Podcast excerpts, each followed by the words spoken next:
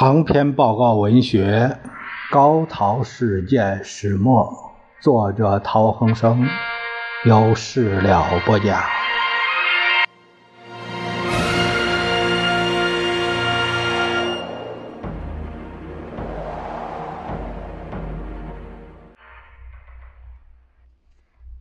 咱们看陶希圣致何资全的信第十二封。信是这样写道：“资权兄大见，九月十八日，韩靖西。那九月八日，呃，这个，呃，他写的信啊，九月十，这九月十八日，呃，这个回的信，那么十天吧，差不多，差不多。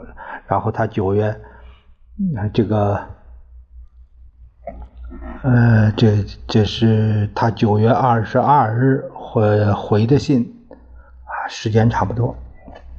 二十二日八日，你看十四天，一般是和这个信件的周期七天差不多。呃，资权兄大见，九月十八日函靖西，国际通讯社经费现已无余。且每月均有私贴，盖其大部分耗于心急，而受者均为不服宁方之人过也。然若在于初刊，政论以着重于党意之阐明，则弟甚愿再作努力，或者能。另得一部分补助，亦未可知。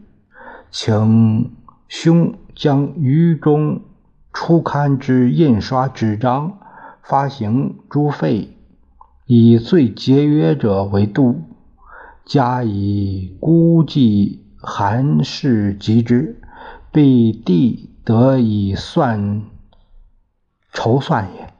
如此事能成，则自。曾资生亦可来与共作，比现隐退湘西做田舍郎，生活苦矣。此请答案。弟西圣启九月二十二日，明治维新史参考书即托人搜集一二。